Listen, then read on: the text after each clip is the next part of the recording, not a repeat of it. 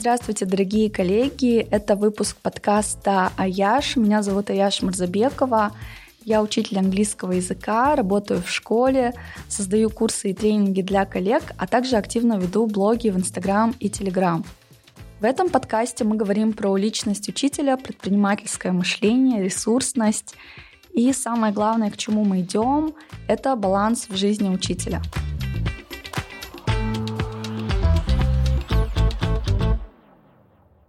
В этом выпуске я хочу поделиться отзывом на книгу австралийской учительницы Гэби Страут. Книга называется «The Teacher», то есть «Учитель».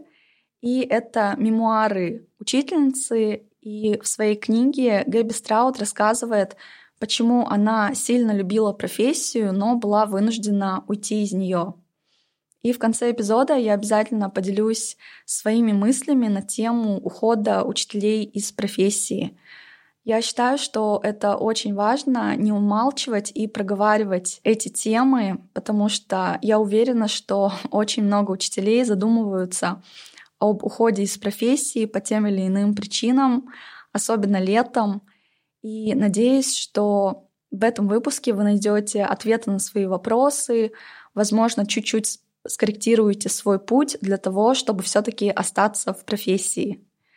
Интересно, что книга Гэби Страут читается как увлекательный триллер или детектив, а, потому что когда я читала эту книгу, к сожалению, ее не перевели еще на казахский или на русский язык.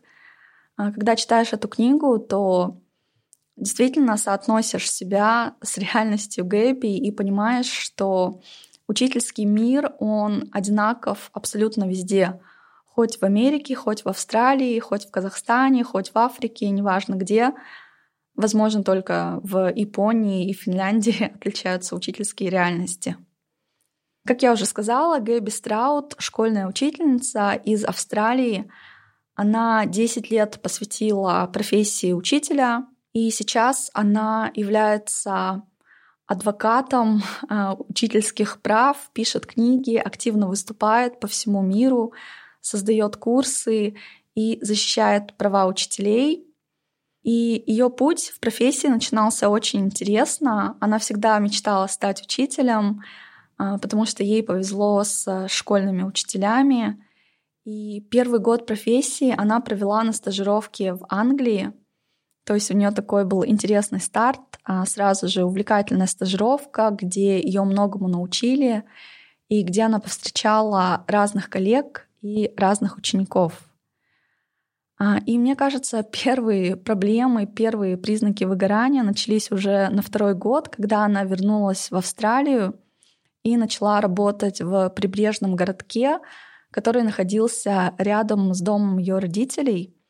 Это был немного неблагополучный городок, где а, была нехватка рабочих мест, и, соответственно, школьники тоже разительно отличались в плане у них было больше сложностей в жизни, и, конечно, эта школа отличалась а, по удобствам, возможностям, ресурсам а, со школой, где она работала в Англии. Очень сложно читать о втором годе работы Гэби, потому что, мне кажется, каждый учитель сталкивается с такой ситуацией, когда ты осознаешь, что ты абсолютно не понимаешь и не знаешь, а, с чем сталкивается ребенок дома. И а, у Гэби в этот год было много сложных детей из неблагополучных семей, например, семьи, где дети сталкивались с физическим насилием, а, дети, где родители страдали алкоголизмом, и она поделилась с нами историями своих учеников. Это Райан, который был вынужден маленький ребенок, а, который был вынужден защищать своих сестер от отчима, и Эд, чей папа был а, наркодилером. И интересно то, что э, ее ученик Эд, он с самого детства был таким ярким, а, любил рисовать. И спустя время он написал ей письмо с благодарностью сейчас Эд работает в Англии, у него есть свой бизнес, он известный архитектор, и в своем письме он поблагодарил Гэби Страут за поддержку, за веру, потому что Гэби, его учительница, поддерживала все его хобби, а, покупала ему необходимые принадлежности канцелярские. И когда Гэби спросила про своего ученика Райана, то Эд ответил, что, насколько он знает, он сейчас в тюрьме. И второй год работы а, Гэби прошел в таких условиях а, в школе, где учитель ощущал бессилие из-за того, что он не может помочь всем ученикам, он не может всех спасти. И это было очень сложно работать в школе, где дети могут материться на учителей, швыряться стульями. А, психологически это было сложно выдержать. И на третий год работы Гэби переезжает в другой город, а, и она выходит замуж и сразу же переезжает в новый город. Ее муж Мэтью работает в сфере строительства. И интересно то, что новая школа, в которую пришла Гэби, школа Сент-Питерс, это была уже дорогая школа, а, в благополучном городке. И это была школа, которая только-только открылась. То есть, наверное, каждый учитель а, хочет испытать это чувство, когда ты стоишь у истоков. И а, в этой школе был харизматичный директор. И Гэби, конечно, была рада приступить э, к новому проекту, где к учителям прислушивались, где они проводили стратегические сессии с нуля придумывали политику школьную, разные правила, дисциплину, график экскурсий. И, конечно же, Гэби было приятно работать в школе, где не было такой эмоциональной нагрузки. И сори, Кайс, если, если мой подкаст немного не структурированный, потому что я решила а, записывать его в более таком естественном, аутентичном формате. А, я не готовлю заранее текст, а, надеюсь, вам будет также интересно следить за историей Гэби, как и мне. А, но, конечно же, в этой школе не было такого эмоционального напряжения, потому что дети были из благополучных семей, но все-таки в любой школе есть свои вызовы. И самым главным вызовом для Гэби было то, что это не было начальной школой, то есть дети поступали уже с седьмого класса, и после началки, мне кажется, очень сложно перейти сразу в среднюю школу. И Гэби в этой части своей книги делится историями о том, а, как она справилась с ситуацией буллинга. А, в ее классе была девочка, которую звали Билли, и у Билли было родимое пятно на лице, и у Билли и так уже были проблемы в ее предыдущей школе — то есть э, дети ее обижали, не принимали. И в этой школе история тоже продолжилась. И Гэбби совершила стратегическую ошибку. Она проводила мероприятие для учеников, которое называлось Get to Know Your Activities. Это мероприятие, где дети знакомились друг с другом. И она поставила в пару к Билли самую популярную девочку, а, самую популярную и красивую девочку Клару. И коллеги а, предупреждали Гэби, что это опасный трюк, лучше этого не делать, а, так как Клара была лидером. А, позже Клара подошла к Гэби и попросила ее поменять ей пару, то есть она не хотела работать с Билли, и мягко сказала учительнице, дело, конечно же, не в ее лице, просто я ее и так уже знаю с начальной школы, в принципе, мне не о чем с ней разговаривать. Но Гэби настояла на том, чтобы Клара все-таки поработала с Билли. И так получилось, что через 3-4 недели Билли а, забросали грязью ученики класса Гэби. И учитель просто привел рыдающего ребенка в класс к Гэби.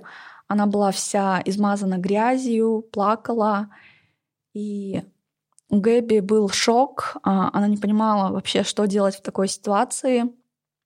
И она просто пошла к своему классу, к семиклашкам, а начала плакать перед ними, обозвала их а, не очень хорошим словом а, и накричала на них. И после этого случая она начала уже ждать своего увольнения. И когда директор вызвал ее к себе на следующий день, оказалось, что только мама одной девочки пожаловалась. Это была мама Клары. И а, директор сказал, что он слышал, как Клара просила свою маму не звонить и плакала на заднем фоне. Но мама все-таки хотела переговорить с директором насчет этого случая, когда учитель обзывает учеников. И после этого случая Клара сказала Гэби, что она благодарна ей за этот кейс, а, потому что, ну, то есть ребенок осознал свою ошибку, и на следующий день дети написали письма с извинениями для Гэби, и Гэби сказала, что как бы вы не передо мной должны извиняться, вы должны извиняться перед Билли. И спустя время Клара, перед тем, как уже выпуститься из школы, она сказала Гэби, что э, очень благодарна ей за этот опыт, и то, что случилось, помогло перевоспитать Клару, понять, э, потому что момент, когда ученики видят учителя, который плачет, который вышел из себя, э, как-то так получилось, что он оказался воспитательным, и дети осознали всю уродливость своего поступка. Гэби как-то так красиво это все вывела на воспитательный момент. Я уже не помню, как именно. Ну, ну, мне кажется, это такие моменты, с которыми сталкивается любой учитель. Я думаю, вы тоже узнаете себя в историях Гэби. И так получилось, что нагрузка в новой школе была просто огромной. И Гэби к концу года просто написала заявление на увольнение — и у них произошел такой интересный разговор с директором, с этим харизматичным директором. Он сказал, я не понимаю тебя, почему ты все время в поиске, ты чего-то ищешь. И Гэби про себя подумала, что я не в поиске, я просто а, устала находиться в состоянии выживания, потому что нагрузка на учителей в новой школе, она была просто огромной. И тогда а, муж Гэби а, уговорил ее поехать в Канаду на два года, поработать там, а, получить этот опыт опять а, работы на международном уровне. И это были просто счастливые годы в жизни и в карьере Гэби, потому что она была иностранкой в интересной мультикультурной среде, и она преподавала английский ученикам, для которых английский был вторым языком, и она получила огромное количество любви, поддержки и от детей, и от коллектива. И через два года, когда им уже, когда уже они должны были возвращаться в Австралию, она начала искать новую вакансию. И они решили с Мэтью купить а, дом и обосноваться в городе своем. И школа, которая предложила ей вакансию, была достаточно престижной, а, с поддерживающим коллективом. Но директор во время собеседования сразу же предупредил ее, что а, можно ли Гэби дать сложного ребенка Уоррена, а, у которого сложности уже в 7 лет. И когда Гэби узнала про досье Уоррена, она была просто в шоке. Но в это время Гэби, как учитель, уже просто сказала себе, «А, никогда не будет легко. То есть а, а, в какой-то момент она просто перестала бежать от трудностей и согласилась поработать с Уорреном. Они все обговорили с директором на берегу. И Уоррен — это ребенок, его мама была наркозависимой, а, он из многодетной семьи, сам, то есть старший, он не совсем самый старший ребенок, но после него еще были младшие дети. И уже в 7 лет у него были серьезные проблемы с дисциплиной и с а, вспышками агрессии. То есть он мог а, гоняться за детьми. И Гэби, как учителю, было очень сложно наблюдать за этой болью, с которой сталкивается малыш всего лишь в 7 лет. Каждое утро они договаривались с коллегами и кормили Уоррена завтраком, по очереди стирали его одежду. И был еще центр, центр опеки, а, которые тоже курировали маму Уоррена и его самого. И они часто приезжали к Гэби, И одна из э, коллег посоветовала ей вести журнал, логбук, а, где она записывала бы историю Уоррена, его прогресс, что происходит каждый день. И эти заметки Гэби очень сильно помогали службе опеки. И интересно было смотреть за прогрессом, а, который шел с переменным успехом.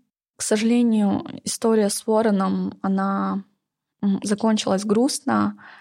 А, мальчик попал в больницу, он сломал руку и очень сильно обижался, что учителя школы навестили его, директор навестил, но его мама за три недели так и не смогла прийти, хотя учителя а, очень часто ей звонили и просили, умоляли ее прийти и навестить ребенка, потому что он ждал свою маму. И после этого случая а, Гэби призналась, что она не знает больше, что произошло с Вороном, потому что его потом забрали со школы, и она до сих пор не знает. И это такая история тоже, которая осталась травмой, наверное, на всю жизнь. Ну, это такие сложные истории, которые были в жизни Гэби. Я вообще нашла в этой книге очень много интересных моментов. То, что меня тоже зацепило, было интересно. Например, на педсоветах Гэби была в роли а, лидера бунтаря, который поднимал сложные вопросы, и а, она не боялась а, говорить все прямо. И на всех педсоветах, которые длились долго и были просто пыткой для учителей, для Гэпи, она всегда спрашивала, обязательно ли это, а, где научные исследования, которые подтверждают необходимость этих реформ, есть ли бюджет на эти все реформы, или почему мы должны делать те или иные вещи. И интересно то, что именно в эти годы Австралия начала переходить на международные стандарты это называется на план, ну, в их системе. И получается, учителя только-только начали переходить на критериальное оценивание, на систематизацию документации. То есть учителя должны были записывать письменные заметки по каждому ученику, им ввели рубрикаторы.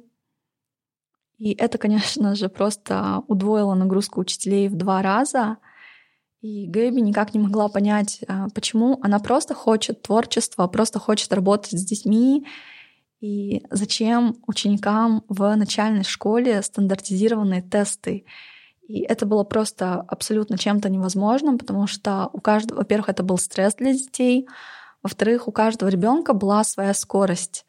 То есть были дети, которым нужно время для того, чтобы понять задание, были дети, которые все делали быстро, и Гэби не понимала, куда уходит все это веселье из образования и почему все переходит а, в такой бездушный, стандартизированный режим.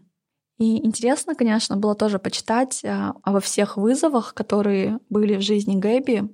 Мне кажется, вызовы вот в международных школах, они а, гораздо серьезнее даже. Ну, мне кажется, учителям везде сложно, но вот когда у тебя очень строгая, серьезная документация, когда ты сам создаешь программы с нуля, а, делаешь заметки по каждому ребенку, а, документация должна быть просто в идеальном порядке.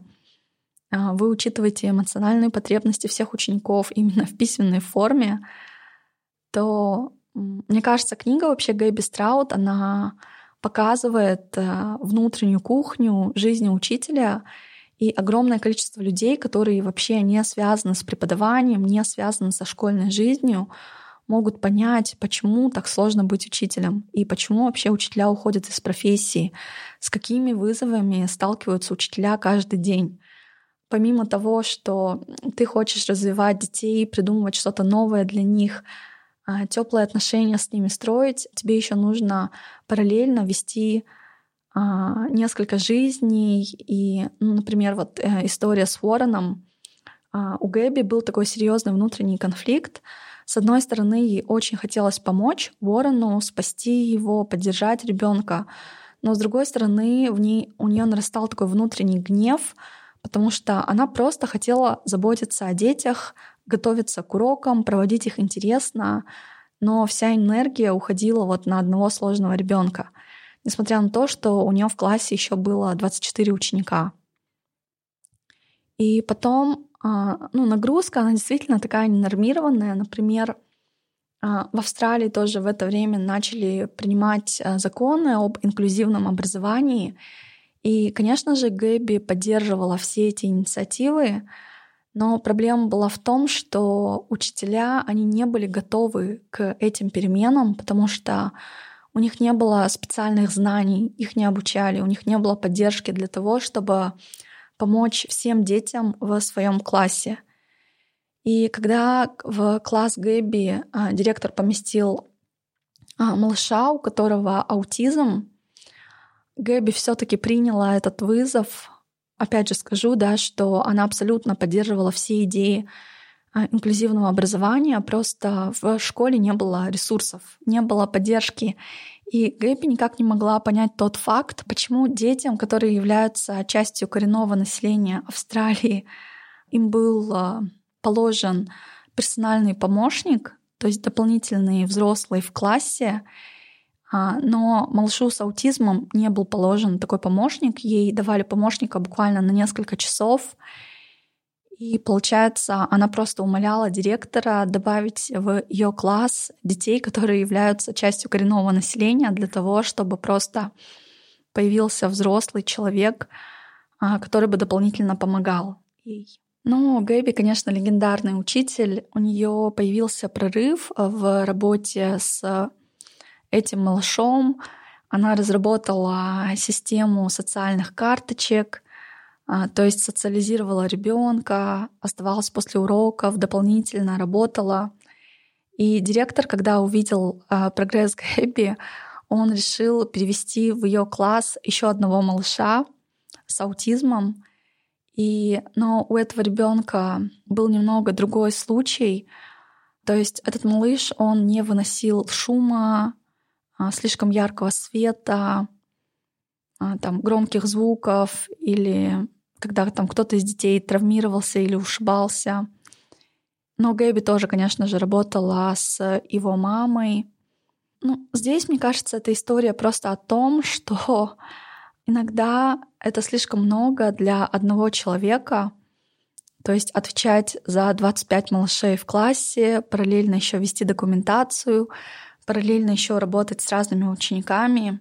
И, конечно, вот э, вопрос был именно в отсутствии поддержки, в отсутствии ресурсов и, самое главное, в отсутствии навыков и знаний. И потом еще была такая тема, которая триггерила Гэби, Однажды на педсовете директор всех собирает и говорит, что вот все а, написал на доске слово shared leadership, то есть совместное лидерство, и сказал, дорогие коллеги, теперь мы должны перейти к этой концепции. Вы не должны рассчитывать только на меня, то есть мы должны делить а, ответственность между собой. И Гэби, конечно, учитель, которая просто а, знаменита своей прямотой, она прямо сказала директору, мне кажется, что у нас в школе уже есть э, совместное лидерство. Например, смотри, вот одна коллега, она является админом, вторая коллега регулярно организовывает школьные концерты, а, кто-то ведет школьный журнал, и это просто огромный труд, огромная работа. А, сама Гэби вела Лего-клуб, и еще один коллега постоянно занимался благотворительностью, то есть сборами благотворительными. И директор школы на это ответил, что учителя и так обязаны это делать по умолчанию, и под совместным лидерством он больше имел в виду общую политику, продвижение школы, академические достижения. И он сказал, что школа — это бизнес, а ученики и родители — это клиенты — и Гэби, конечно, была с этим категорически не согласна. И напоминаю, что во время всех ее приключений в школе она являлась замужней женщиной, то есть и в это время она уже писала о том, что она четко понимала, что терпение мужа не безграничное. И ее муж Мэтью постоянно критиковал ее работу и говорил, что ей не нужно брать на себя слишком много, всех спасать, а, ей нужно учиться говорить «нет» и поменьше уставать. То есть он постоянно жаловался на то, что она всегда была усталой В общем, Гэби а, довела себя до состояния выгорания. А, так получилось, что она регулярно принимала антидепрессанты, работала с психологом, а, каждый день заполняла журнал благодарности.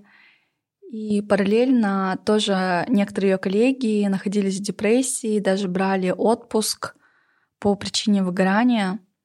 В Австралии это, кстати, оплачиваемый отпуск, и учителя получают всю необходимую помощь, поддержку психолога. И так получилось, что Гэбби развелась с мужем, а, у нее две дочки, и, конечно же, я не думаю, что в этом на сто процентов виновата профессия, но Гэби сама признает, что, скорее всего, профессия тоже во многом повлияла на их отношения. И незадолго до развода, когда Гэби уже была в серьезном выгорании, она решила просто уйти со школы, и она работала в семейном бизнесе, то есть они сдавали в аренду квартиры, и Гэби занималась там уборкой. И после развода она уже была вынуждена стать единственным кормильцем в семье. И интересен тот факт, что преподавание дало Гэби огромное количество навыков, для монетизации своего труда. И получается, сейчас она очень сильно боится выгорания, то есть в ней сидит этот страх повторения выгорания серьезного. И сейчас она занимается просто разными проектами, и то, что она учитель, сильно ей в этом помогает. Конечно же, она скучает по детям, скучает по ученикам, по этому творчеству, но, как она сама признается в книге, это не я бросила преподавание, а преподавание бросило меня. Ну, то есть она пишет, что teaching left me. И сейчас Гэби очень активно продвигается, пишет книги, выступает на конференциях. И когда родители учеников или коллеги ее спрашивают, что нам нужно изменить, скажи, пожалуйста, Гэби, какой ты видишь путь выхода из этой ситуации, то Гэби всегда говорит, я твердо, твердо верю в то, что школа — это не бизнес, дети — это не клиенты, но я не знаю, что мы можем сделать, чтобы исправить ситуацию. То есть Гэби честно признается, я не знаю. И она говорит, что, скорее всего, нам нужно reimagine everything, то есть это классное такое словечко английское, reimagine, то есть нам нужно заново представить, вообразить какую-то новую систему, создать новый мир — и, конечно же, начать уважать учителей. Такая вот книга, конечно, там гораздо больше историй. А, я просто не стала все их рассказывать. Мне кажется, и так выпуск получился немного сумбурным. Если у вас есть возможность прочитать эту книгу на английском языке, конечно, я вам очень ее советую, потому что ну, мне вот прям было очень интересно посмотреть на путь Гэбби, а, на ее историю выгорания. Я, например, тоже не скрываю в своем блоге то, что я преподаю уже восьмой год, и все это время я занимаюсь разными проектами, а, создаю какие-то движухи, а, что-то делаю для того, чтобы как раз-таки избежать выгорания, потому что, мне кажется, учительские проекты, создание сообществ, творчество очень сильно помогают в этом плане. И вот почему я так топлю за баланс, потому что все-таки наша профессия, учителям нужно понимать, что мы в профессии человек-человек, это служение, это непросто, поэтому нам нужно еще больше себя беречь и стараться все-таки поддерживаться баланса для того, чтобы делиться, для того, чтобы оставаться в ресурсе. И я просто вот анализировала причины, почему Гэби ушла из профессии, мне кажется, самым сложным для нее было именно вот непонимание, для чего нужны стандарты, а, где-то ее триггерил э, инфантилизм учителей или отношение к учителям.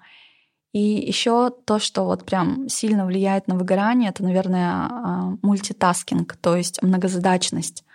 Потому что когда ты учитель, тем более, когда ты учитель с семьей, с детьми, с классом у тебя просто огромное количество задач, и мне кажется иногда, что это просто миссия невыполнима, особенно когда дети еще маленькие, очень сложно успевать все.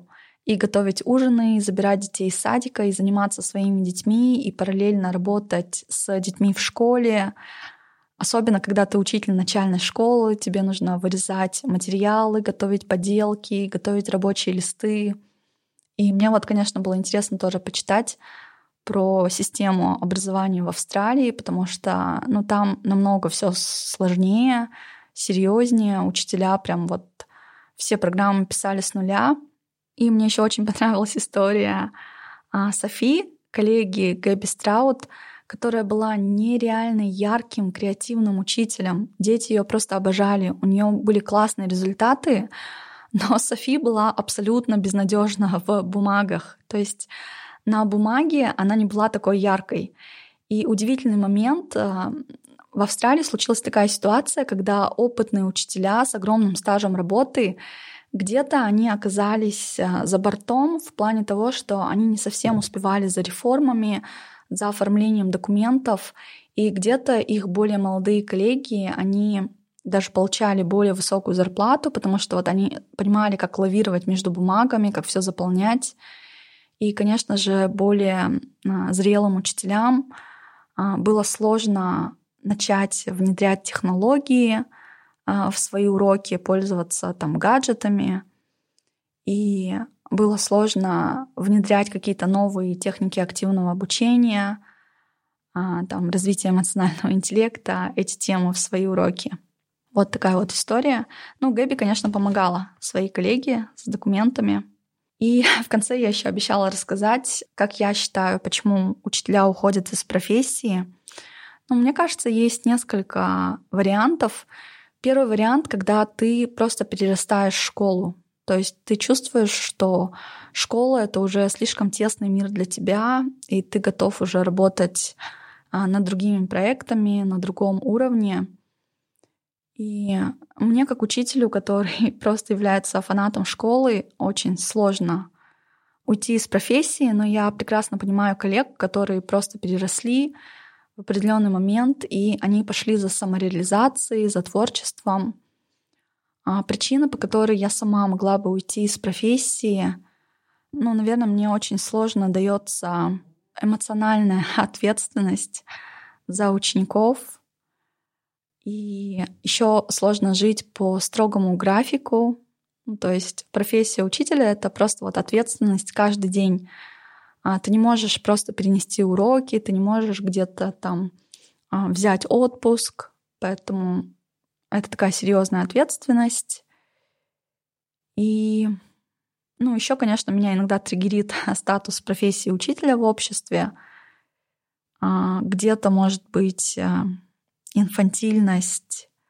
Ну, тут не хочется, конечно, никого обижать, но а, будем честными, откровенными. И очень часто родители учеников, они сами не знают, что делать с детьми, сами переживают, сами не справляются. И они начинают просто перекидывать ответственность на учителей. И иногда меня триггерит просто вот инфантильность в учительской среде. Я не знаю, как это объяснить. Наверное, это можно объяснить тем, что мы работаем с детьми, или не знаю, или общество еще в целом такое.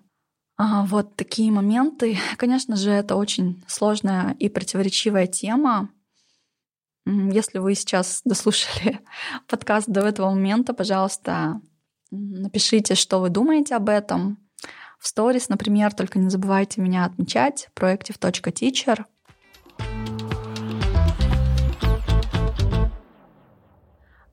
Ну вот смотрите, да, я мониторю просто огромное количество курсов, и мне иногда смешно просто наблюдать за рекламой, там, например, американских курсов или британских курсов, где учителя-предприниматели на своих сайтах открыто, откровенно пишут, «А, если ты учитель, если ты решил уйти из профессии, то мой курс для тебя, я подскажу тебе, а, какой путь можно выбрать, как ты можешь монетизировать свой труд, а, используя свои навыки преподавателя — ну, то есть, а, понимаете, это очень актуальная трендовая тема, и мы не можем просто о ней умалчивать. И я слежу за учителями, и я вижу этот тренд, когда особенно летом он начинается, в мае и ближе к лету, когда учителя задумываются, а стоит ли мне возвращаться в школу, может быть, мне найти а, какой-то другой путь. Просто в один момент учителя устают, и мне кажется, в это время очень сильно нужна поддержка сообщества, и очень сильно нужно, чтобы коллеги сами признавались, да, существует такая проблема.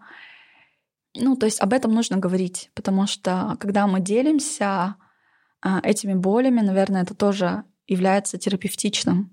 И я очень-очень радуюсь, когда коллеги пишут в директ и говорят о том, что где-то там учительские посты, посты учителей-блогеров, там мои посты, иногда сторис, а, помогли им справиться с выгоранием, по-другому посмотреть на свою нагрузку, где-то начать больше ценить себя, а, где-то установить более серьезные личные границы. И, конечно же, я считаю, что нам нужно поддерживать друг друга.